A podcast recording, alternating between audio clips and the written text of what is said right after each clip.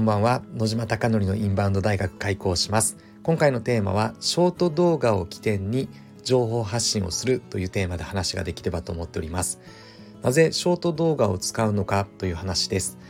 TikTok はもちろんショート動画ですが Instagram に関してはリールというショート動画以外に投稿という写真投稿とかライブの発信だったりとかあとはストーリーズという24時間で写真が消える投稿の4種類があります。YouTube は通常の動画投稿とあと縦動画の YouTube ショートという投稿があります。なので YouTube と Instagram は選択肢がいくつかある中でショート動画で投稿せよというテーマで今日話ができればなと思っております。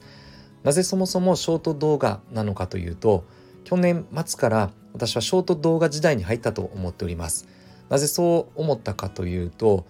2022年8月に Google がショート動画に1億ドル投資すると発表しました。1億ドルというのは今の円換算だと134円なので今日時点だと、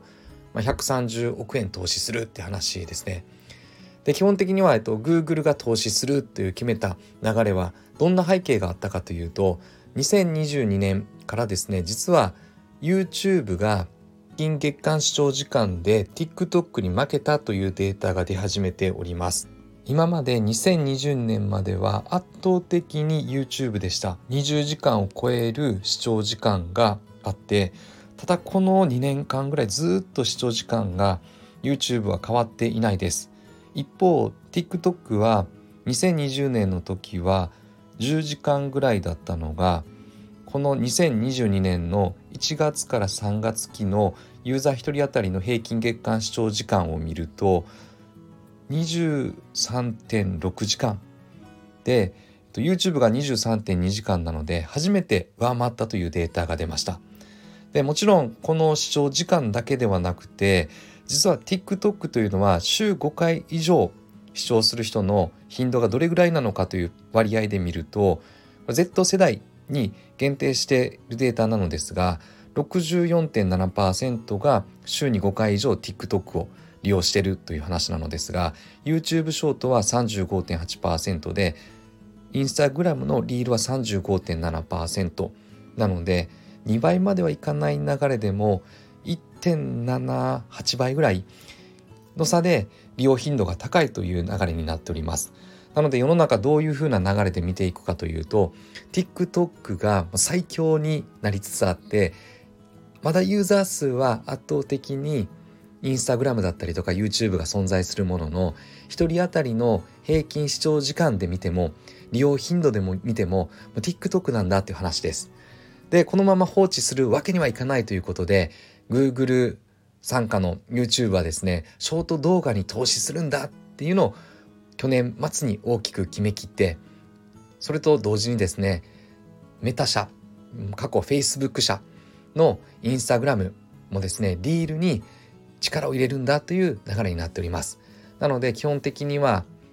その SNS がどこに力を入れるのかによって今後飛躍するところが変わってくるので今はショート動画なんだという話です。だからこれから新たにインスタグラム YouTube をやる方々はリール投稿一択とか YouTube ショート一択で問題ないという話ですでショート動画はかなりのやっぱり拡散力があって基本的にはこれまではどんな時代かというと検索して例えば YouTube でも検索窓で検索をする時代だったのがショート動画は基本的にアルゴリズムによって自分の好きがどんどんどんどん最大化されるようなアルゴリズムになっております。開いた瞬間にもう自分の好みなものが全部集まっているのでレコメンドされるつまりおすすめされている動画をどんどんどんどん消費していくという流れです。これが過去の流れと大きく違ってなぜそうなかったかというとこれはあくまで私の仮説ですが今ですねあるデータによると1日広告に見る回数は6,000回我々はあると言われているそうです。でこれは江戸時代の時に一生かけて見る広告の数が6,000と言われているので我々はたった1日で江戸時代の人たちの広告の数を超えるという時代です。そして我々はやはりスマートフォンを手にしてですね今どうなったかというとより決断判断することが増えたと言われております1日に平均3万5千回決断すると言われているので、まあ、脳はめちゃくちゃ疲れまくってるって話ですねもう脳ヘトヘトって話ですなのでこの脳が疲れている状態で自分でまた調べるというのがより億劫になっている時代にどうなったかというと基本的にはレコメンドされて勝手に強制的にある意味見させられる状態を好んでしまう状況にあるのでだから TikTok、YouTube ショート、リールという Instagram のショート動画が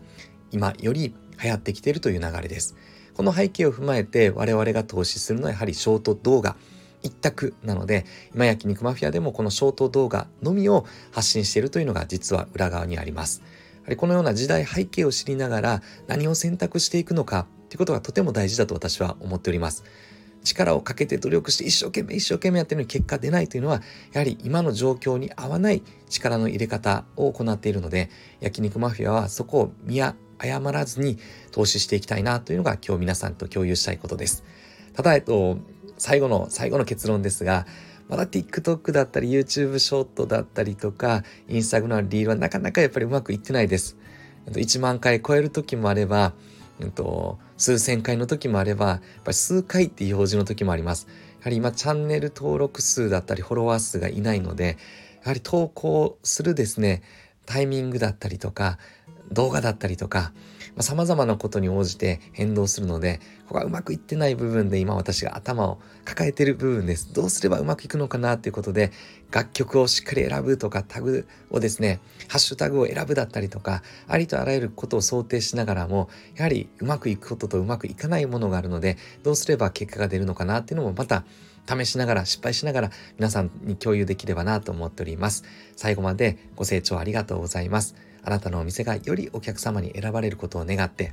焼肉マフィアという池袋にある焼肉屋がより海外のお客様が増えることを強く強く願ってこれで本日の放送を終了したいなと思っております本日も最後までお付き合いいただきありがとうございますおやすみなさい